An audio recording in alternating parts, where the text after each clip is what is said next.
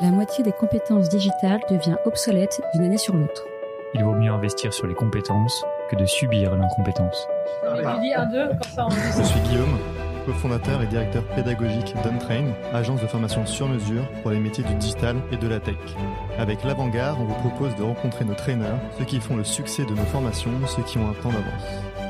Ils sont spécialistes marketing, data, acquisition, produits et ils viennent vous confier en 5 minutes les clés de leur efficacité.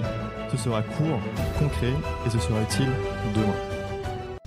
Bonjour à tous et bienvenue dans un nouvel épisode de l'Avant-Garde. Alors aujourd'hui, nous avons la chance de recevoir à nouveau Tristan Charvilla pour un cinquième épisode autour de la méthode Discovery Discipline.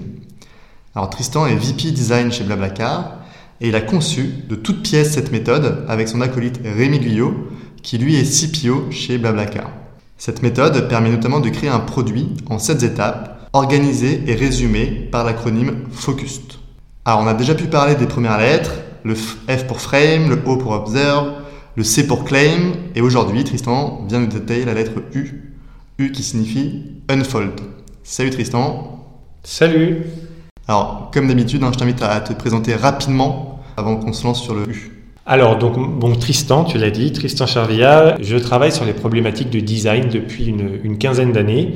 Et donc, j'ai travaillé avec Rémi euh, Guyot depuis l'époque de PayPal, il y a dix ans.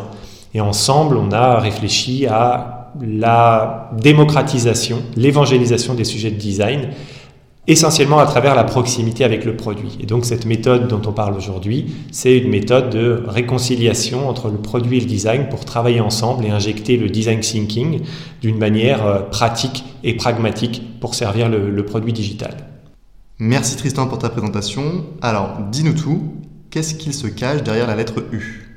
Alors, la lettre U, tu l'as dit, c'est pour euh, l'étape unfold. Donc, unfold, c'est déplier. Et l'idée ici, c'est de prendre du recul sur l'expérience que l'on est en train de concevoir, l'expérience dans le produit.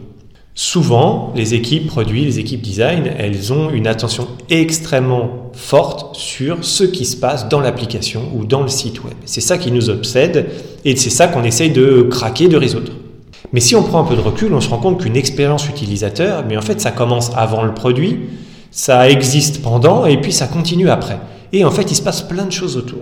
Ce qui est important de comprendre, c'est que d'un point de vue utilisateur, ce qui se passe avant, pendant, en dehors ou après, c'est toujours le produit et c'est toujours l'expérience de votre marque. Donc au cours de l'étape Unfold, vous serez amené à penser au-delà du produit. C'est à l'expérience end-to-end, donc de bout en bout, que l'on va s'intéresser. Alors je vais vous donner des exemples parce que end-to-end, bout en bout, c'est pas très clair. Alors imaginons par exemple que je travaille sur la conversion d'un achat.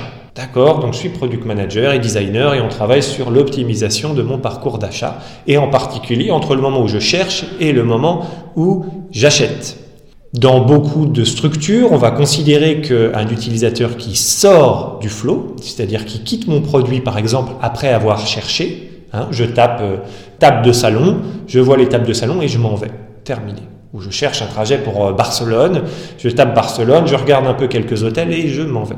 Dans beaucoup de cultures, on va dire, bah alors ça c'est un drop, c'est une perte et on va essayer de travailler à faire en sorte qu'ils ne sortent pas. C'est pas une mauvaise pratique, mais c'est oublier qu'on a d'autres moyens d'aller faire revenir cet utilisateur dans le flot. Et typiquement, des emails automatiques qui seraient envoyés après la recherche en disant Hey Guillaume, ton trajet pour Barcelone, tu n'as pas terminé de le réserver, est-ce que tu sais qu'il y a tant de places disponibles ou que tu as des réductions, etc., etc.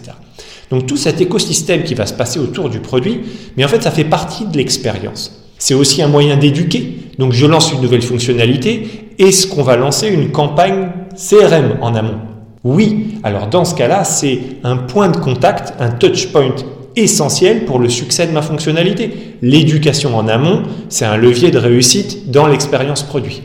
On pense aussi aux services clients qui vont récupérer des clients qui peut-être auront échoué et qui auront aussi des éléments à leur donner pour les éduquer ou les remotiver.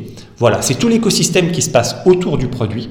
Et donc pour faire ce travail, et comme d'habitude, on a des activités d'exploration, regarder large, on fait ce qu'on appelle par exemple des customer journey, on va prendre toute l'expérience et la coder sous l'angle du temps et de la satisfaction. Donc voilà, la méthode présente tout un tas d'activités. Et le travail de focus, c'est le livrable. Et le livrable pour cette étape, c'est ce qu'on appelle les 5 touch points. Donc les 5 moments, les 5 points de contact avec votre utilisateur, produit ou en dehors du produit, qui vont être vos points de focalisation essentiels. Quels vont être les 5 points de contact les plus importants de l'expérience pour le succès de mon produit, de ma fonctionnalité Alors Tristan, comme pour euh, les 5 derniers épisodes, je vais t'inviter à peut-être partager pour le mot de la fin de ce podcast une erreur courante à éviter pour les différents euh, participants qui nous écoutent.